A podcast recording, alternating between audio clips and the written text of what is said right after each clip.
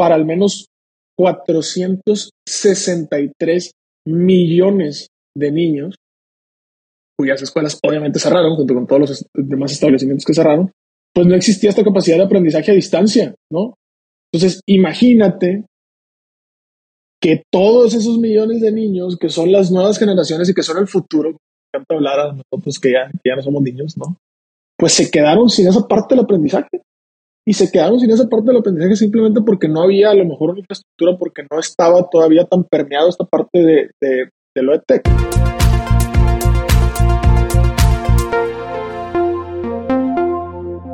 ¿Qué tal? Bienvenidos a un nuevo episodio de su podcast favorito de analítica, Café de Datos.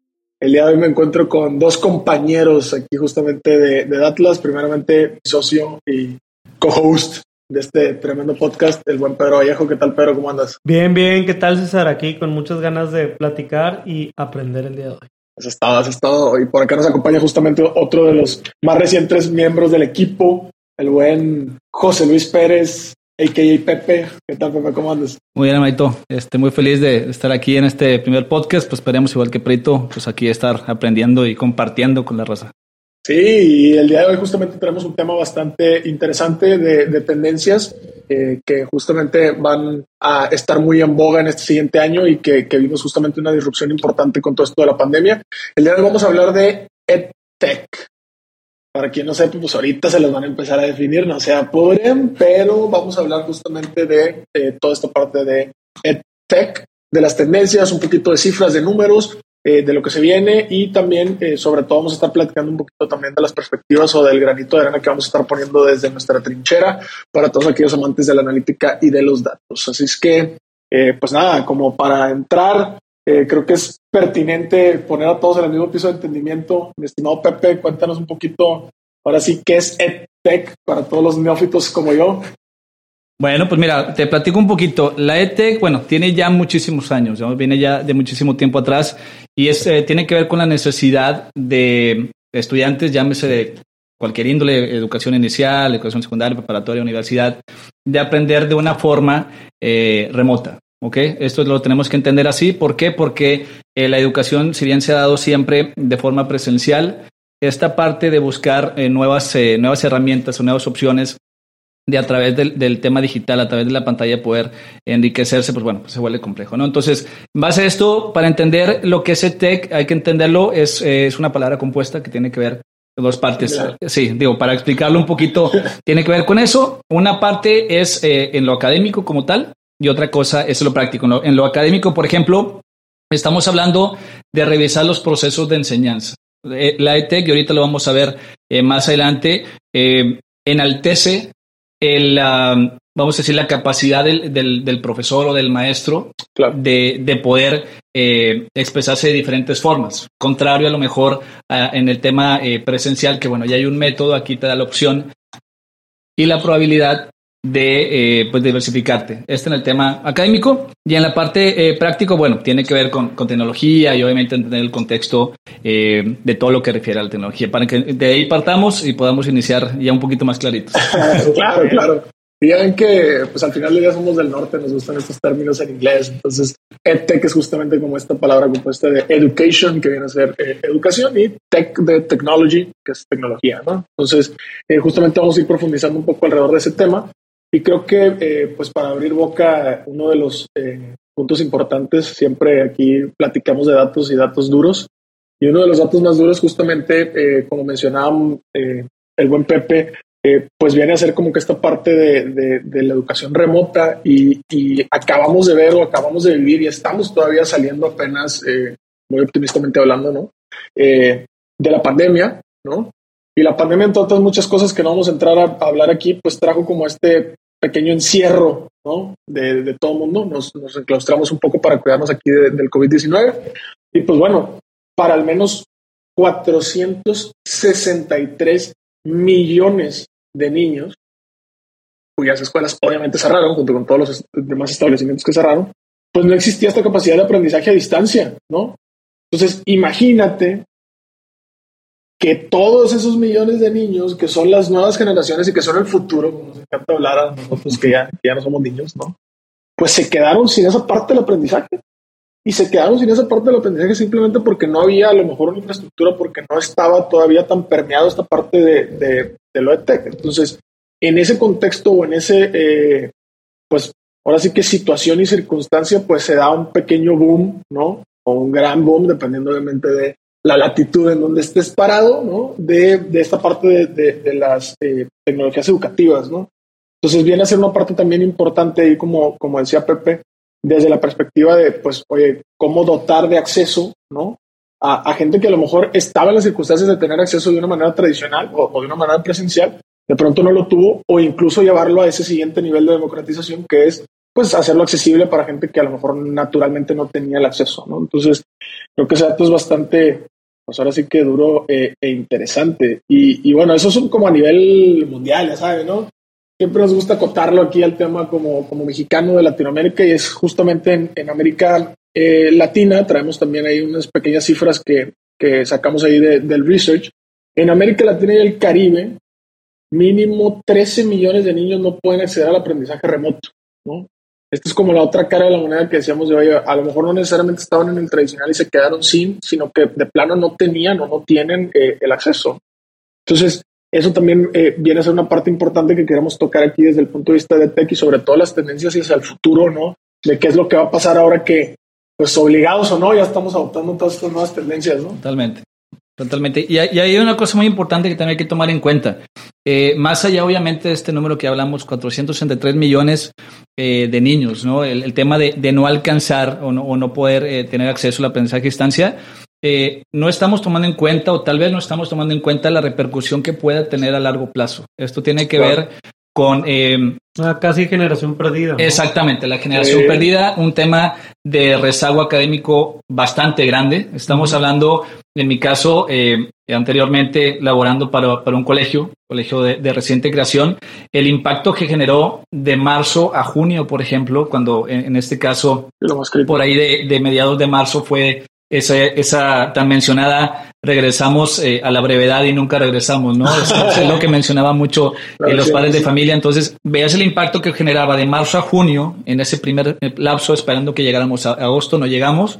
De agosto al siguiente, entonces, eh, ese año y medio, esos dos años, tres años, quién sabe hasta que podemos regresar a esa realidad, el impacto que puede generar o que va a generar realmente es algo que tenemos que considerar desde ya, porque realmente eh, es algo que, que, que no, no podemos medir precisamente hasta que llegue este momento donde estas generaciones sean entren a la actividad eh, el tema laboral, ¿no? Que es sí, muy sí. importante. Sí, impactos a la economía y todo el asunto. Imagínense si, si, nosotros de pronto nos sentimos a lo mejor que, que no estuvimos tan preparados con todos estos nuevos cambios que tuvimos que aprender sobre la marcha al momento de insertarnos en el mundo profesional o en el mundo laboral. Pues ahora imaginen esta generación que se perdió casi un, un año y medio de, de, aprendizaje, ¿no? O sea, con qué, con qué deuda, ¿no? Con qué rezago van a salir de pronto a, a, a atacar el mercado. Ahora, Fuera de estos como, como datos así como para espantarnos y todo el rollo, pues también existen eh, caras bastante interesantes y desde nuestra trinchera, pues una de, de, esas caras es pues este crecimiento o esta gente que, que siempre ve la oportunidad, ¿no? Más allá de, de, los problemas y que pues se ha lanzado a, a, a poner su granito de arena, ¿no? En, en, el 2020 fue el año de mayor crecimiento para las startups del sector educativo, ¿no? Entonces, pues imagínense, todo este boom trajo obviamente algo de tragedia y cosas que, que, se tienen que tomar con, con, esta seriedad, pero también trajo mucha oportunidad para gente que quería eh, participar de este, pues ahora sí que ecosistema o de esta industria, de este sector. Entonces, también está interesante. Y este boom también abre hacia futuro, como decíamos ahorita, no nada más las repercusiones de esta generación que se va a perder, sino que este boom de tantos nuevos jugadores, tantas startups, tanta innovación, tanta gente de pronto en este plano, pues abre también la oportunidad de que, por ejemplo, para el 2023, hablando de América Latina y el Caribe, pues se estima que, que los ingresos en la región sean de 3 billones de dólares gracias a la adopción de plataformas tecnológicas y digitales en el tema educativo, ¿no? Y se espera que este crecimiento sea todavía sostenido del 2021 al 2028, según tenemos los datos, y que esté creciendo a ritmos anuales de 19-20%. Entonces, eh, pues también es importante esa repercusión desde el punto de vista como más positivo en ese sentido, ¿no?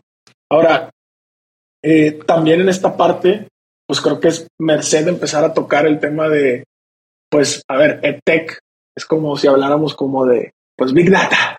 Hay un montón de, jugadores, hay un montón de gente, pero creo que hay que entender muy bien pues cuáles son como, como esas pequeñas verticales o, esos pequeños eh, nichos dentro de, la industria ETE que creo que aquí mi, mi buen Pedro tiene un mayor contexto de esa parte, ¿no? Sí, claro. Si quieres, déjame lo pongo en la mesa con, con una, no sé, pequeña, pequeña historia, ¿no? Imagínate que de vez en cuando, cuando una industria se está transformando y se transforma porque hay un golpe, ¿no? Pues muchas veces ha sucedido, no sé, una guerra trae un cambio a la industria de maquila y manufactura de coches, ¿no? Una hambruna trae una reconfiguración de la manera en que nos vamos a alimentar, sembramos y tenemos que hacer ganadería. Una pandemia, ¿por qué le está pegando a la educación? Claro. ¿Cuándo hubiéramos pensado eso? Pero la realidad es que sí sucede y tiene que haber eh, una variedad y una diversidad de atributos que la educación en sí eh, puede impartir. Y por ejemplo, vamos a pensar que cuando tocamos la educación, y si tú eres un viajero en sistemas de educación, seguramente te tocó experimentar una, experiencia preprimaria, en primaria, después lo que sigue secundaria, después universidad. Si tuviste oportunidad de posgrados, mande. Prepa, prepa también bachillerato, posgrado, etcétera. Entonces, eh, tuviste oportunidad de experimentar cinco o seis segmentos en una vida de lo que es la educación, ¿no? En mi caso, pues a mí me tocó estar en cuatro o cinco instituciones aprendiendo un poco más y bueno, ya en universidad como en cinco instituciones. ¿Por qué les cuento eso? Porque no es la misma el sabor y no es lo mismo nivel de intensidad y no es lo mismo eh, la velocidad y la flexibilidad que vas tomando. Al principio, así que en primaria eres como soldado, eres uno más del sistema y cumple lo que tienes que venir a hacer y ya está. Sí, claro, ahorita ya han salido estas ideas de Montessori y otras ideas más sofisticadas. Pero bueno, en términos tecnológicos, hay que seguir entendiendo la tecnología como un habilitador de la educación y en ese sentido la tecnología como un habilitador de la transformación digital dentro de la educación. Y para esto les quiero platicar de algunos segmentos que ya comentaban ustedes. El primer preámbulo es que vamos a tocar estas academias que son primero para niños, ¿verdad? Para niños. Eh, no sé si conocen ustedes o han escuchado la palabra Kinedu en, en, México. Es un caso muy estudiado y pues hasta educa a las madres y educa a los recién nacidos y a todo mundo, ¿no? Eh, luego también tenemos de estos programas como eh, estas Duolingo o estas eh, plataformas de idiomas, ¿no? Que también acá nos dan algunas. Después tenemos todos estos sistemas de aprendizaje para la empresa. Si has estado en algún corporativo, seguramente alguna capacitación te tocó en un video, entraste a una plataforma, te daban tus reflexiones. También todo este tema de aprendizaje para tecnologías, porque la tecnología se está democratizando y si quieres aprender a programar, pues ya no necesitas aprenderlo en un aula necesariamente, entras a un Code Academy y en este Code Academy tú haces un examen más o menos de diagnóstico, te ponen una currícula, un sistema de inteligencia artificial y vámonos de aquí para adelante. Entonces, hay muchos eh, verticales dentro de la educación y solamente estoy hablando de la educación que es eh, en donde juega eh, maestros, alumnos, ¿verdad? Hay otra parte que ahorita creo que no vale la pena tocar, que también son los sistemas de administración, los de contabilidad, los administrativos. Será para otro tema, pero realmente eh, creo que es importante empezar a entender todos estos nichos.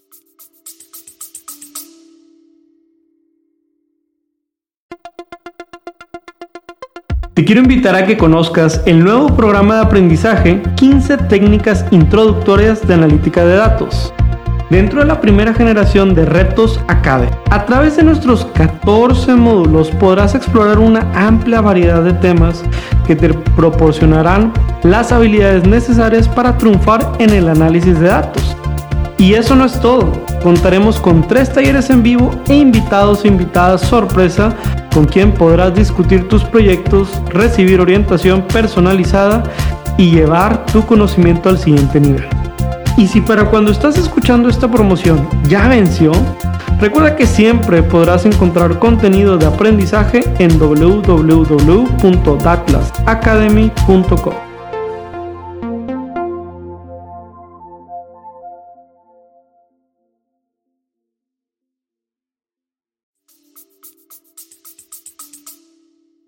Sí, no, no, y, sobre todo también cómo esta misma necesidad que, planteó el mercado empuja a que nosotros desde la parte de proveeduría veamos este nacimiento de los nichos. Antes, como decía Pedro, a ver, pues eran o primarias, o eran secundarias, o eran... Ahora es, oye, no, es que es una escuela especial para, o esta es una este, institución especial para, etcétera, ¿no? Esta es otra con esta vocación. Entonces, también ese tema de, los nichos se vuelve importante, se vuelve interesante a partir de la demanda o, de esa necesidad que se vuelve un poco más, eh, pues ahora sí que, que demandada por el mismo mercado, ¿no? Sí, de hecho, eh, hay una cosa muy importante que es necesario mencionar. Eh, voy a hacer una pequeña analogía en el tema de generación de contenidos, llámese cuál sea el tema. vamos a hablar de plataformas, YouTube, Instagram, ya sabes. Pues, en el mismo caso, el podcast, por ejemplo, ¿no? Que, si bien expertos, eh, académicos, directivos, entusiastas, ¿no? Empiezan a hablar de ese tema e integran a, un ecosistema totalmente eh, para esta cuestión. Cuando empieza a surgir esto, la misma eh, el mismo sistema educativo se da cuenta que generando ese tipo de contenidos más flexibles es cuando nace realmente la esencia del EdTech. ¿Me explico? Al inicio, eh, eh, en colegios, bueno, colegios o escuelas, vamos a llamarle colegios para los que están en otra, en otro parte del globo, ¿verdad? Aquí en, el, en la zona norte en México y tal, sector privado, sector público. de inicio la EdTech era un complemento como tal, era la educación y es un servicio agregado la EdTech pero pasó de ser un servicio agregado a ser una necesidad básica, o sea, ser de la canasta básica de, en la parte de la educación. ¿no? Es, es, es, esa parte que tenemos que entender que la creación de contenido dejó de ser únicamente para entretener y se convirtió para informar y para eh, llenar de conocimiento pues, a toda la comunidad educativa. ¿no? Claro. Ahora, hay, hay, también un punto bien interesante aquí que, que, que, creo que es merced tocarlo, que lo mencionó Pedro, pues creo que eh, por encimita, pero es también que hay un valor agregado que, que esta tecnología, pensándola desde el punto de vista como habilitador, le está dando a la parte educativa, que es justamente esta parte de inteligencia artificial o esta parte de la analítica de datos, porque al final del día se vuelve pues casi casi una por receta a la medida, o sea, imagínense, digo, a mí me pasó, y no es por sacar mis traumas ni nada, pero imagínense que, pues tradicionalmente yo estuve en la secundaria y estábamos en clase de física y estaba el muchachito que no paraba de preguntar y preguntar y no entendía y no entendía y no entendía y pues por más que me interesaba la clase, la verdad es que a la mitad me perdí porque pues íbamos a una velocidad que no era la que necesariamente yo tenía. Entonces, de pronto viene esta parte de, de, de estas nuevas plataformas y todo, que no nada más me dejan hacerlo a mi velocidad, sino que como dice Pedro, a lo mejor a través incluso de un diagnóstico y todo, ya me recetan toda una currícula que no es la currícula a lo mejor del Instituto X donde es otro número y todo, sino que es la currícula de César Salinas, o es la currícula de Pedro Vallejo, o es la currícula de, Pepe, ¿no?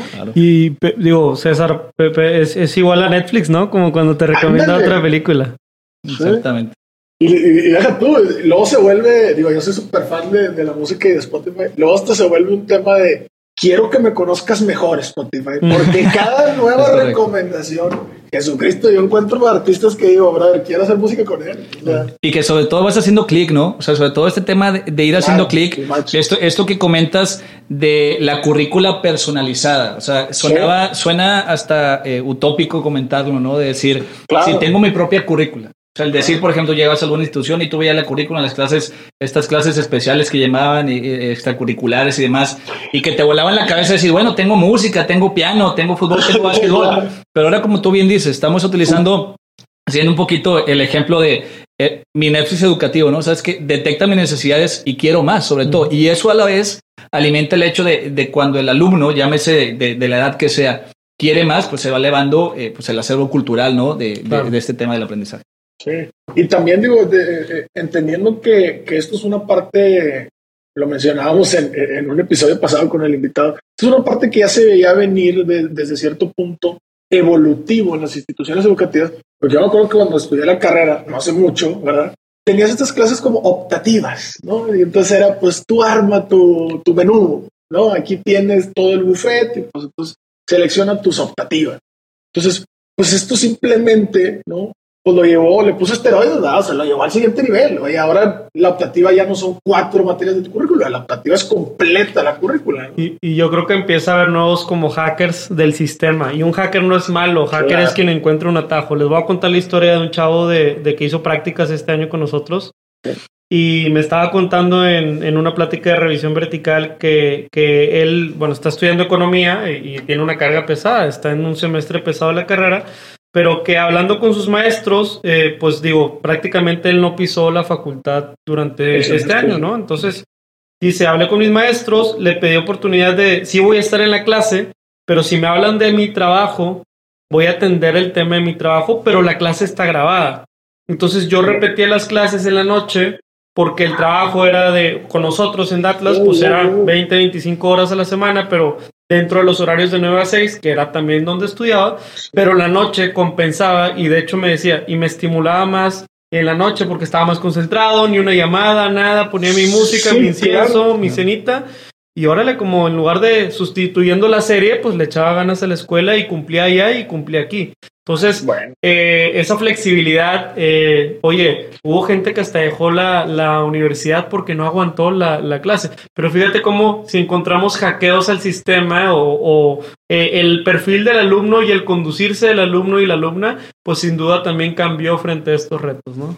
Pues sí, es cierto. Fíjate que no, no, no, no me había puesto a pensar desde ese lado. Digo, yo lo viví a lo mejor, yo soy el mayor de cuatro hermanos, y también como que ese, ese tema de que pues mi hermano literalmente se levantó todo este semestre y tenía la compu del trabajo y la compu de, de pues vaya, la otra compu, la tablet, lo que sea, con, con la escuela, ¿no? Pero fíjate qué, qué, interesante. Digo, no, mi canal nomás le ponía mute, pero bueno, este, creo que es, eh, eh, es eh, importante también, como dice Pedro, estos pequeños hackeos al sistema, que a lo mejor no nada más se hacen desde el punto de vista del alumno, sino que esos hackeos del sistema también los hace de pronto la persona que está del otro lado en esta como eh, relación tradicional, que es el docente o el profesor o el maestro o, el sensei, como le quieran llamar, ¿no?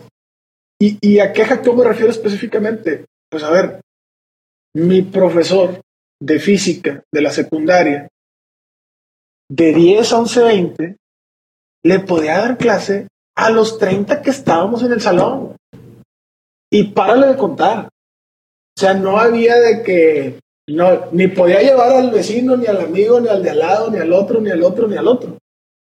Y hoy, esta habilitación tecnológica le está permitiendo a esos docentes o a esos maestros no nada más decir, oye, yo no le doy clase a 30, le doy clase a 60, sino incluso, pues borrar fronteras. O sea, yo no tengo que ser un profesor de una escuela de Monterrey, Nuevo León, México. Yo soy un profesor de física para el que quiera de habla hispana. Como dicen, no soy un profesor de la nube, ¿no? Soy el profesor de la nube. Soy el profesor de la nube. Entonces, oye, esta, eh, esta parte también fue, fue muy importante y creo que en ese tema específico, así como también hay, eh, como dice Pedro, hackers o gente que, que le ve esta bondad, también hubo mucha gente, y lo digo porque mi, mi madre es docente de, de, toda la vida y pues es otra generación y, etcétera, etcétera, que lo vio más como un detrimento, lo vio como una verdadera amenaza, ¿no? Oye, ¿sabes qué? No es que viene a sustituirnos, no es que viene a quitarnos la chamba, no es que esto es en detrimento de, de, la chamba que hacemos nosotros. Cuando en realidad, digo, no sé cómo lo ven ustedes, pero yo vi al contrario. Yo creo que, que, que redignificamos, y no quiere decir que no estuviera dignificado, pero redignificamos la figura del docente, del sí, Una de las cosas también muy importantes, eh, como siempre, tenemos como la cara A y la cara B, ¿no? Y, esto hablo de cualquier país. El tema de, hablo de la educación, el tema del sector público, del sector privado, ¿no? Eh, ese tema de, de, la deserción, de la detección de, detección de casos de deserción. Al momento que nosotros podemos brindar con la ETEC un recurso al alcance del alumno en cualquiera que sea el lugar, Hablo, por ejemplo, en, nuestro caso, cuando estuvimos eh, eh, en, esta parte de la educación dentro de, una institución educativa, eh, se desarrolló un programa en el cual, básicamente, en esencia, era el aprendizaje de casa, tenían el sistema híbrido donde ellos entraban a su clase, como tú bien dices, con su maestro y terminaba, y otros que tenían un programa de apoyo en los cuales ellos veían esos contenidos y al final de la semana ellos tenían acceso al maestro. Entonces, teníamos alumnos de Guadalajara, teníamos alumnos de Tijuana, tenemos que cuando vieron eh, ese tipo de programa, incluso vieron que la educación que se estaba dando en Nuevo León, vamos a hablar de, me olvidé de Nuevo León, era mayor o más elevada que, no hablo en, cuál, en, cuál, estado, pero decías, oye, eso que tú estás viendo está tres o cuatro pasos más, ¿no? E, el, volverlo global y el volver al alcance incluso evita que el mismo alumno, incluso el padre de familia, Y, incluso está modificando ya en un tema de costo, decir, ¿sabes qué? Bueno, tenemos esta parte de la distancia, bueno, entonces se ajusta a tus necesidades y tal. Y viste hasta temas de deserción por un tema de, como ya bien dijimos, la pandemia, bueno, trajo con él con ella un colapso en el tema económico y bueno, ya, hay muchos factores, eh, factores este. Entonces, esto ayudó bastante a evitar también temas eh, de deserción en, muchos casos de alumnos en cualquiera que sea este, el, nivel eh, que, que, está estudiando, ¿no? Sí, fíjate, yo, yo he sido catedrático tanto en personas, ahí el CEDIM, saludos a mis alumnos, y también en el TEC ahora. Y pues me acuerdo muy bien que cuando estábamos ya chicos en, el, en la escuela, eh, había 15 minutos de algo que se llamaba campos semánticos. Y era un carrito que llevaba con una televisión. Mi versión digital de la primaria era un carrito que llevaba con un, un VHS. Iba de salón en salón en salón con cápsulas de campos semánticos de, ciencias, de astronomía. El Big Bang yo lo aprendí gracias a él y con canciones nos contaban. Entonces yo hice mi símil ahora como catedrático en línea porque yo necesitaba que la gente viera la pantalla. Claro. Y a veces, pues yo sé que la raza suena el celular y todo. Entonces les ponía mi versión de campos semánticos, pero era como, como era una, asesoría de emprendimiento, les ponía Shark Tank, que es este, ah, claro. este programa. Y no, hombre, los tenía picadísimos. No se les olvidaba y les repetía el capítulo y lo repetía, pero como les iba enseñando cosas distintas, cada vez veíamos el capítulo desde otra óptica. Y hoy lo vamos a ver con creatividad, yo hoy con ingeniería, yo hoy con finanzas, yo hoy con... Entonces como dicen, el hackeo de parte del docente, los que se pudieron adaptar, porque pues como dices, la otra cara de la moneda es simplemente no lo pude lograr. Sí, sí, sí. Y digo, también ahorita, digo, sacando ahí la, vertiente de la reflexión que, hacía Pepe, también eh, este sentido de, bajar un poco las, barreras de entrada permitió eh, empezar a competir en una arena donde antes no te tenías que preocupar por más que por el vecino. Oye, la verdad, ¿cuáles son las instituciones educativas que están a dos kilómetros de la redonda y ya fregaste? Si, si hiciste mejor marketing que él o tienes mejores tarifas que ellos, ya está. Correcto. Ahora imagínate cuando un papá o cuando nosotros mismos podemos elegir entre estudiar en Nueva Zelanda, ¿no? Por decir de que obviamente la institución educativa tiene origen allá, no quiere decir que nos vayamos allá, versus una que está aquí en, la, en mi mismo vecindad, vecindad, en mi mismo barrio, en mi misma colonia, ¿no? O sea, también, quieras o no, hay una parte de, elevar la competitividad y la calidad y de enfocarse en dar un valor agregado mucho más allá de lo que naturalmente de pronto fue como la, oferta de valor de la institución, que era pues a lo mejor la cercanía, donde pues ya no tiene mucho sentido, donde a lo mejor era el tema, como decíamos ahorita, de, de, algunos atributos extracurriculares, ¿no?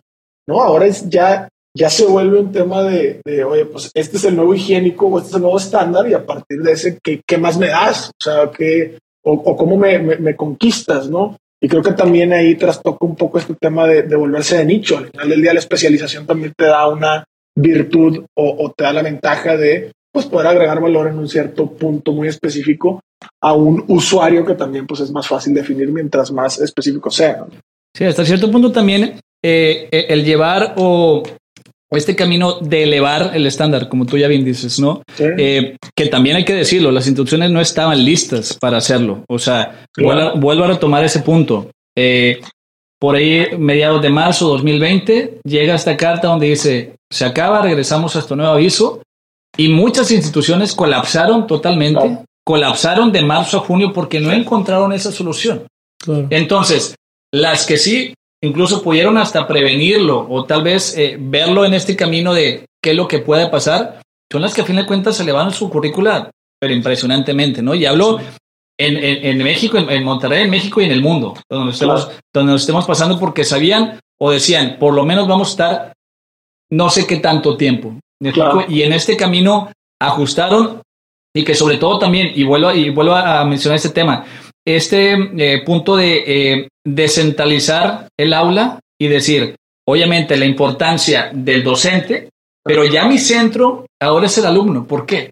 Porque tengo 30, 40, 50 entornos en casa y, hablo también de temas que nosotros veíamos. Eh, temas psicológicos, por ejemplo. Hablo de un niño que, por ejemplo, se veía en la cámara y no se aceptaba como tal porque ante los ojos de, de un niño, de estudiante, era bien, pero ante la cámara no estaba bien. Temas incluso de salud, por ejemplo. El hecho no es lo mismo que estás trabajando, que estás en un aula de clases y donde no puedes comer, donde no puedes hacer nada y tal, estás en tu casa, tienes acceso a cualquier otra cosa, distracción, comida, entonces entran temas de salud, aumento de peso y así. Hay un sinfín de, de cosas eh, que, no, que no estábamos considerando en decir, bueno, perfecto, tenemos el sistema para poder enseñar desde casa, pero no sabemos qué es lo que pasa desde casa. Entonces, cuando ya la ETEC se centra en esta cuestión y ataca y formaliza y estructura otra vez la forma de enseñar, es cuando ya realmente eh, las instituciones eh, tomaron el camino, ¿no? De nuevo en, esta, en este tema de la pandemia. Claro. ¿Qué tal? Interrumpimos unos segundos tu episodio para contarte un lanzamiento que tuvimos este año. Se llama Datlas Academy y es una plataforma de educación tecnológica para que puedas aprender muchos temas de analítica y transformación digital. ¿Por qué no lo intentas? Por ser de los primeros usuarios tendrás tres cursos gratuitos. Ingresa a www.datlasacademy.com y desarrolla una nueva sesión.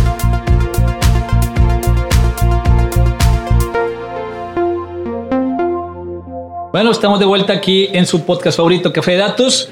Seguimos hablando un poquito del EdTech y, bueno, en este momento, en este caso, vamos a hablar eh, de las grandes ventajas, ¿no? Ya hablamos un poco de, todo lo que sucede en la aula, hablamos del, docente, hablamos del alumno, toda esta situación global, pero existen, eh, bueno, muchísimas ventajas que ofrece el EdTech. Una de ellas eh, tiene que ver con la alfabetización digital, ¿no? Muchas veces esos alumnos, esos docentes, que tal vez no, no terminaban de entender el tema del uso de la tecnología, tenían que adaptarse, valga la expresión, sí o sí, pero ya guiados por un docente. Eso iniciando por ahí, la automatización de los procesos de evaluación, por ejemplo, en este caso, bueno, Pedro ya comenta, él como, como maestro en instituciones, esta parte, eh, y, bueno, aquí hablamos eh, en el caso de César, por ejemplo, mi madre también eh, docente toda la vida, esta cuestión de, del revisar manualmente un, un examen, ¿no? lo laborioso que pudiera ser y lo complejo y lo abstracto también de decir eso está bien, está mal, pero es un tema de eh, eh, medio conceptual, ¿no? Entonces la parte de automatizar el proceso de evaluación una gran ventaja. Eh, la creatividad de los estudiantes, pues bueno, ni se diga, le das todas las herramientas, todos los recursos, todas las salas para hacerlo. el ahorro de tiempo en, los planes de estudio, ¿no? Porque ya hablamos un poquito de esto de, de, de ir haciendo un trabajo colaborativo de qué es lo que necesitan para poder armarlo. Obviamente existe una base, pero el tema de los planes de estudio eh, ahorramos bastante tiempo. Eh, la, flexibilidad, eh, la flexibilidad en el consumo de contenido, lo que decíamos de un producto 24/7. Tal cual, lo tienes Síncrono y asíncrono, no la palabra de moda. Exactamente. es un tema 24-7 en decir, ¿sabes qué? Hoy viernes no lo tomen muy textual, pero hoy viernes no lo quiero, no lo quiero leer, no lo quiero aprender, lo aprender el domingo. ¿Sabes qué? A mí me funciona aprender el domingo 11 de la noche a otro le funciona aprender el viernes a las 7 de la mañana, pero a fin de cuentas aprendemos, ¿no? Entonces, este tema, asíncrono, no asíncrono, este, pues bueno, ¿qué les digo? La personalización gracias a la inteligencia artificial, ya hablamos un poquito también en el hecho de volverse predictivo, ¿no? Esta, este gran eh, sistema que vuelve predictivo, ah, yo sé que seguramente Pedro quiere saber de esto, yo sé que seguramente César quiere saber de esto, ¿no? Eh, la reducción de costos, esto tiene que ver con los libros y no me refiero en un tema eh, de, de, no, de no adquirir los libros, sino que a fin de cuentas tengo yo la digitalización, a fin de cuentas todo es un tema eh, comercial, tengo el alcance de decir, ¿sabes qué? En un clic tengo cuatro o cinco libros y no tengo que este, andar en búsqueda de, ¿no? Esta cuestión de la reducción de costos también, el cuidado de la ecología, obviamente, con la reducción del uso de papel, cuántas libretas no tenemos o no teníamos ahí guardadas, eh, que bueno, y, esa mala maña de repente de no guardar, ¿no? De no guardar esos materiales que si hubieras llegado ahí tendrías las soluciones a todos tus problemas, pero bueno, esta cuestión también ecológica, la accesibilidad, pues bueno, ¿qué decimos de smartphones, tablets, laptops, cualquier otro dispositivo que tengamos para accesar? Y bueno, y la eh, mayor y mejor calidad de información de manera global.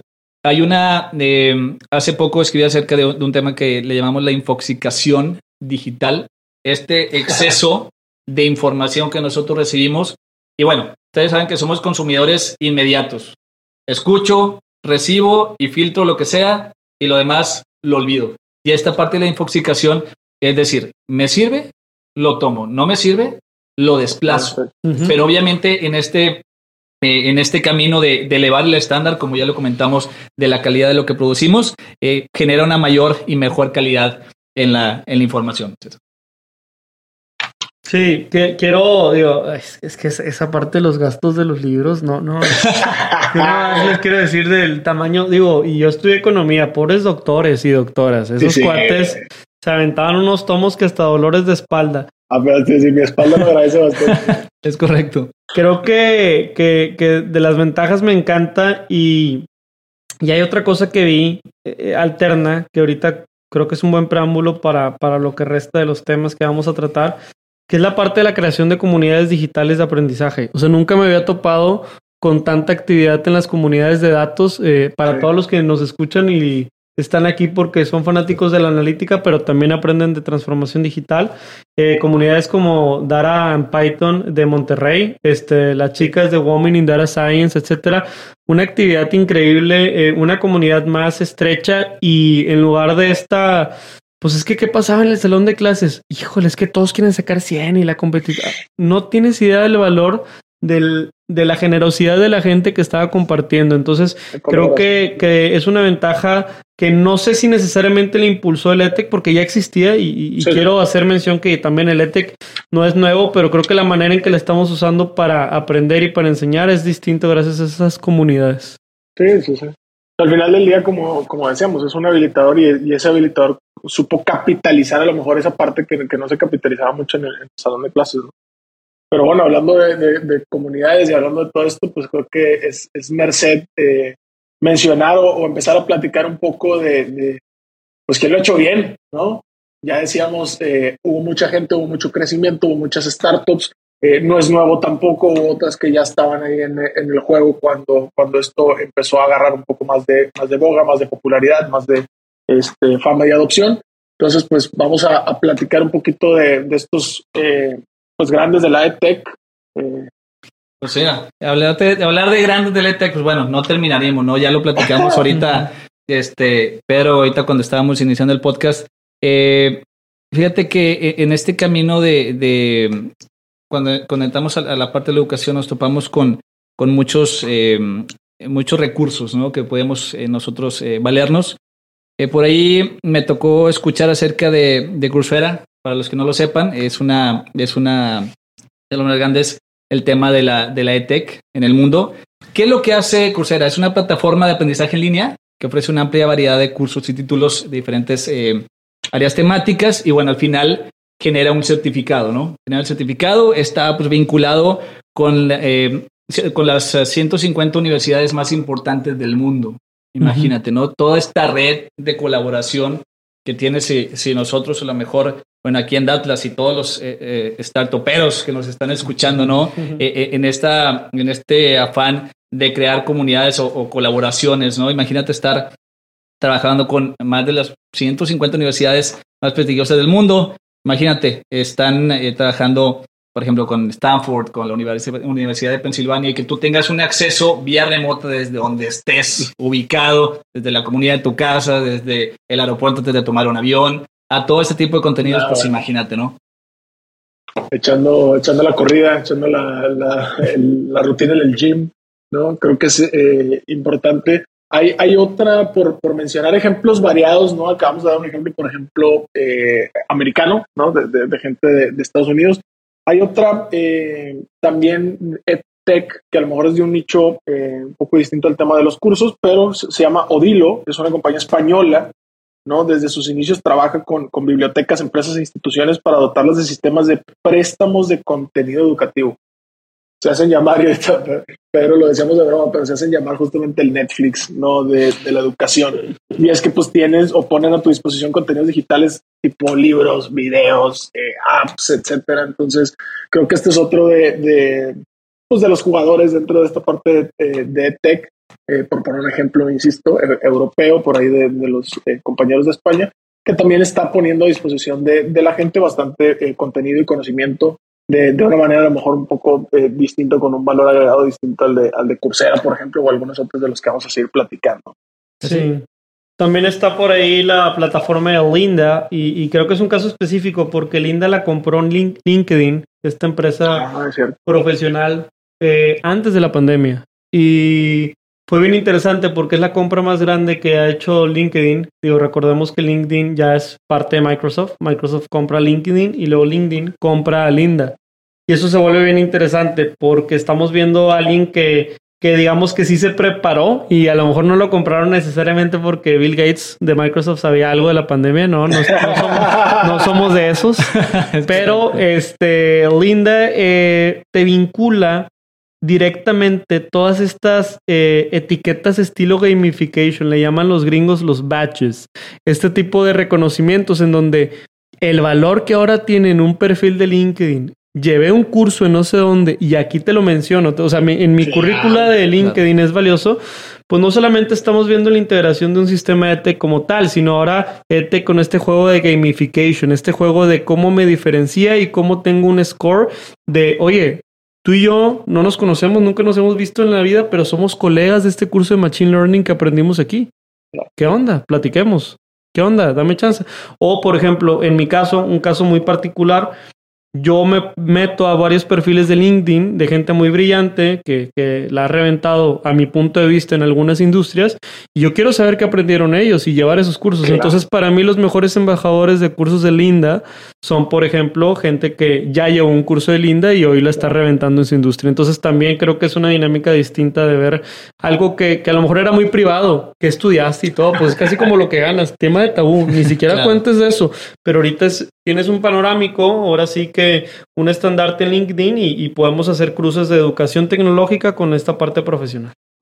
pasamos de guardar el título en, piel que tenía mamá y papá, ¿no? A ponerlo en la oficina y ahora a ponerlo frente al fondo, ¿no? Es correcto. Fíjate que eh, también me, tocó conocer cerca de Wola, es una, eh, también es una, eh, uno de los grandes de la ETEC. Fíjate cómo como ya bien dijo Pedro, en su momento, es decir, ¿dónde trabajas? que estudiaste? Este tema de, de, híjole, pues si te digo que soy tal, vas a saber o imaginas, ¿no? Un estilo de vida o tal. Eh, ¿Ustedes bien se acuerdan cuando eh, siempre teníamos al, al, al, um, al, amigo, al compañero de ese que tenía los mejores apuntes, ¿no? Los mejores apuntes, las mejores... Ahora sí, vamos, vamos, sí, claro, gracias a ellos, gracias señores. Este, todo esto se lo damos a ustedes. Eh, vamos a hablar y, vamos a, ponerle otra vez el nombre. Ese contenido que ellos estaban generando. A lo que me refiero es que tal vez su contenido en esa libreta era mejor el contenido claramente que el que tenías en la tuya. Entonces, lo que hace Bola es una plataforma donde los estudiantes pueden subir sus apuntes.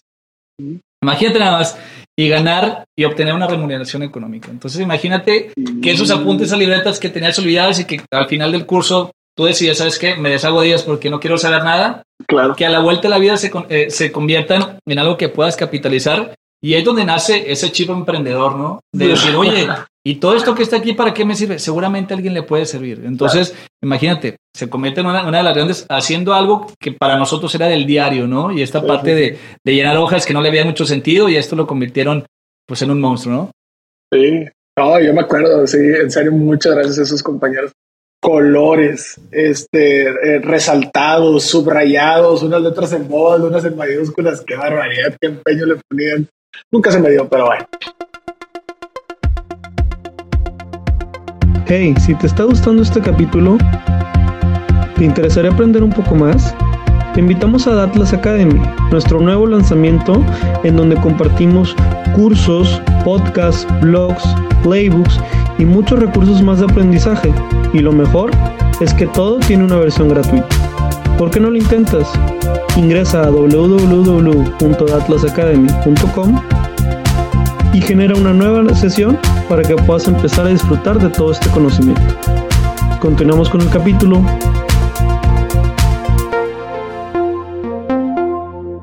Bueno, pues bien interesante este de Wola, haciendo dinero de los apuntes. Qué bárbaro. Qué bueno que no lo conocieron cuando estaban en mi generación, si no hubiera tenido que pagar por los apuntes de la mitad de la carrera. Pero bueno, muy bien. Eh, digo, eh, sin, sin, extendernos mucho en este tema, pero, pero hay otros grandes que vale la pena mencionar, como Platzi, como Creana, ¿no? Que de pronto nos topamos ahí también con, con su gente en varios eh, foros, ¿no? En Talentland, en, en Monterrey, etcétera, y también están pues agregando valor en esta parte de tech y, y, sobre todo con propuestas bastante interesantes que han crecido significativamente su número de estudiantes últimamente y que aparte también eh, pues se enfocan de pronto en habilidades que no necesariamente son para estudiantes, sino que también incluso son para profesionistas, ¿no? Para generar habilidades que tengan un valor agregado en la currícula para entrar a trabajar en algún lugar o incluso ya estando trabajando en, un lugar, pues para que te puedas profesionalizar un poco más en, algunas habilidades o en algunos conocimientos, eh, llámese técnicos o llámese también eh, de, otro estilo, ¿no? Pero, pero bueno, creo que eh, estos últimos minutos igual nos los podemos tomar un poco, mi estimado Pepe, para, para platicar un poco también de, de la manera en la que eh, pensamos aportar nuestro granito de arena, ¿no? creo que es Merced en este casi Día de Reyes Así es. en este casi Día de Reyes, iniciando el 2022 y todo, pues explicarle un poco a, a, nuestra audiencia, eh, pues cómo pretendemos eh, poner o, aportar a estos grandes de la EdTech desde nuestra trinchera, ¿no? Así es, fíjate que cuando, eh, bueno, inició Atlas, cuando ustedes iniciaron Atlas, esta, esta idea revolucionaria, como ya dijimos, de la creación de contenido realmente teledirigido a la, a la comunidad fue pues, una idea que, seguramente, eh, como dicen, va a romperla, ¿no? ¿Qué, hace, eh, ¿Qué es lo que va a hacer Datas Academy o, qué es lo que aspira Datas Academy? Datas Academy es una plataforma que generadora de contenido como tal, que eh, tanto con expertos, con académicos, con directivos, ellos pueden aportar su conocimiento en base a una metodología que se está desarrollando para que ellos puedan ser calificados para entrar en este programa y asimismo nosotros poder ofrecer este contenido de valor hacia toda la comunidad entusiasta del Big Data, ¿no? Y que puedan capitalizarse, ¿no? Obviamente es un tema donde, bueno, hay una estructura detrás, que con el paneles de estudiante, ya sabes, paneles de, del, ah, del, maestro, ¿no? Toda esa estructura, que la intención es que en futuros años también se vuelva eh, y, para eso vamos, ¿no? Que se vuelva también este contenido predictivo de decir, oye, yo hoy, yo hoy eh, mi, mi, fuerte es la analítica de datos en temas, qué sé yo, de turismo, de, de retail, de todas estas eh, sectores donde ya estamos al día de hoy, pero que podamos tener una amplia gama, ¿no? De, de contenido para que muchos, y sobre todo que el Big Data es, es, una, es un nicho mercado que se está expandiendo brutalmente, lo hemos visto, ¿no? eh, quien, no, eh, que no conozca o que no esté familiarizado a lo mejor con el tema de, de la analítica de datos, todo es completamente medible. Desde que nosotros, eh, vamos a poner un ejemplo claro, desde por ejemplo cuando nos levantamos de la cama, el, este, te levantas, que si cuántas veces este, uno va al baño, que cuántas veces uno come, cuántas veces uno prende el carro, todo absolutamente, no, todo es completamente, completamente medible y pues bueno, es lo que, lo que nosotros hacemos y pues bueno, eh, este programa eh, ya está, eh, tiene una formación detrás, ya está iniciando, ya está en este proceso. También es conveniente mencionar que ya estamos en este primer trimestre, vamos a tener nuestro simposio, nuestro primer simposio también de Atlas el 23 y 24 de febrero que tiene que ver con esto. Y ahí vamos a iniciar con el lanzamiento de los contenidos. Tenemos contenidos ya in-house que están ya al alcance de la comunidad que ellos pueden adquirir de forma gratuita y la intención es que tengamos contenidos durante todo este, este año, tanto de nosotros como ya de expertos que se van a sumar a este proyecto. Claro, ahora, importante, Datlas Academy nace justamente de ustedes que nos están escuchando. ¿eh? en 2016 que, que, lanzamos el blog, eh, para quien eh, pues se, acaba de sumar aquí al, ecosistema. Desde que lanzamos el blog, ¿no? Donde ya hay más de, de, 100 mil hits por ahí eh, generados y todo, pues empezamos a, identificar que hay otros entusiastas como nosotros eh, que están por ahí aprendiendo eh, a como podemos, ¿no? Entre todos. Y, pues la verdad es que Datos Academy nace como esta comunidad de aprendizaje conectando a, a ustedes, ¿no? Conectando a la gente que nos siguió desde el blog, conectando a la gente que empezó a seguirnos eh, y a invitarnos a conferencias, a talleres, a cursos, a workshops, eh, que vino a nuestros webinars cuando lanzamos justamente en plena pandemia los primeros programas de webinars y pues ahora que, que nos han colocado, como Pedro mencionaba al inicio de, de algunos episodios de esta temporada, eh, que nos han colocado como el, como el top, ¿no? O dentro del top de podcast en, en, México. Entonces, pues nace para ustedes. O sea, simplemente estamos conectando a ustedes que quieran aprender con gente como dice Pepe, expertos que están dispuestos justamente a enseñar o, a aportar ese conocimiento, ¿no? De, de, manera, pues ahora sí que didáctica. Ahora es, es importante, eh, creo, mencionar un poco la, la metodología detrás y, y esta eh, como propuesta de valor que, que traemos a la mesa que es eh, muy sencilla, ¿no? Eh, van a ser o, hay una parte dentro de toda esta comunidad de aprendizaje que es el contenido obviamente del podcast, del blog y todo, pero hay una parte, como decía Pepe, de, cursos, ¿no? A partir de eh, la plataforma que tenemos justamente montada en, en, Datlas, que se pueden registrar también de manera gratuita sin ningún problema en www.datlasacademy.com. Y eh, en esta plataforma de cursos, pues la idea es que cada curso tenga cuatro módulos, por lo menos uno práctico, ¿no? Puede haber varias combinaciones y que estos módulos duren menos de 40 minutos, estén enfocados o acotados a temas de Big Data, transformación digital, analítica eh, y todo lo que tiene que ver con, obviamente, la transformación digital, ¿no? Llámese IoT, ciencia de datos, eh, etcétera, etcétera. Y sobre todo también que sean, eh, pues ahora sí que los, los primeros cursos que tomes en ese sentido, ¿no? Cursos que, que te despierten este entusiasmo por, por este tipo de temas, por este tipo de verticales, por este tipo de aplicaciones, más allá de, de, a lo mejor hacerlos así como que toda, toda una, una gama de, de, certificaciones o cosas así, ¿no? La idea es que puedas tomar un curso muy sencillo y que en menos de esas 3, 4 horas te puedas llevar algo que empieces a aplicar en tu negocio, en tu emprendimiento o en tu vida profesional al interior de alguna institución, organización o empresa mañana, ¿no? Lo tomas hoy y lo aplicas mañana. Entonces, ese es el asunto. Todo el contenido de momento va a ser completamente en habla hispana, va a ser en español, ¿sale? Eh, también hay un, eh, hay un tema también ahí de vocación importante. Y pues bueno, eh, al final del día pues hay un, proceso también ahí de conexión entre la comunidad para empezar a generar pues todo esto que mencionábamos de compartir, de colaborar, de hacer conexiones y pues de fomentar ahora sí que toda la, la innovación y la colaboración. Entonces, también por ahí desde, desde nuestra trinchera, pues vamos a poner esto eh, ahí a disposición de ustedes. Y pues como decía Pepe, ¿no? Es algo que por lo menos la plataforma de cursos ya la lanzamos en septiembre de este eh, año pasado, eh, junto con justamente el Data Playbook Volumen 4. Ahí tuvimos todo el, el, lanzamiento el 15 de septiembre, medio día de la bandera. Digo, perdón, medio día de la bandera, medio día de la independencia de México. Disculpa para todos este, y si, hicieron falta este, clases de historia, pero el, el, mero día de la independencia y eh, pues bueno, ya se pueden registrar como decíamos, hay eh, ya cursos habilitados ahí, va, a seguir eh, habiendo nuevo contenido y todo.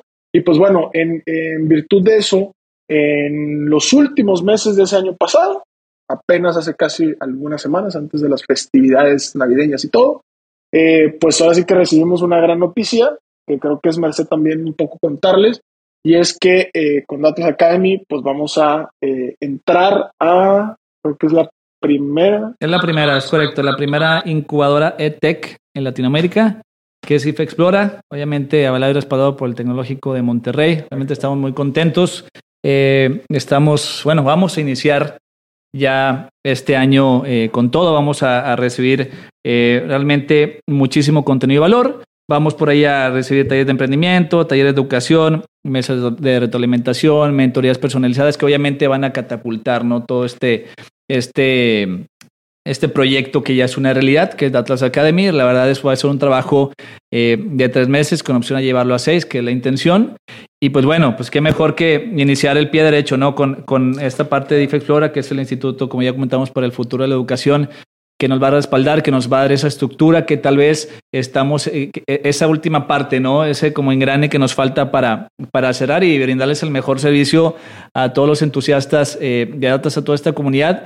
Y sí recalcar, y es muy importante para eh, toda esa comunidad, y, hablo siempre de entusiastas, porque para ser entusiasta puedes ser, para ser parte de la comunidad, el ser entusiasta puedes hacerlo desde cualquier tinchera. ¿Me explico? O sea, e, el hecho de que tú seas académico, el hecho de que tú seas un principiante, eres un, eres un entusiasta, ¿no? Entonces, que no cerremos esas posibilidades y que si queremos generar contenido, está esta plataforma para eso. Obviamente tenemos lineamientos y formas, pero no cerramos tampoco ese abanico ¿no? de, de posibilidades de decir, oye, eh, tal persona puede aportar contenido y valor invariablemente de su formación o este para que sobre todo complemente, ¿no? Es, es una comunidad de, apertura y pues bueno, qué mejor que tenemos ese respaldo, la verdad muy contentos, eh, eh, muy felices y pues estamos trabajando así es, así es.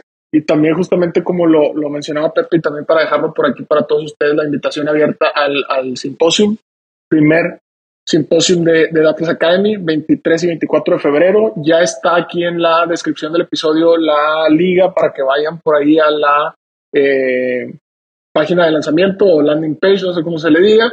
Eh, ya están los boletos en electrónico.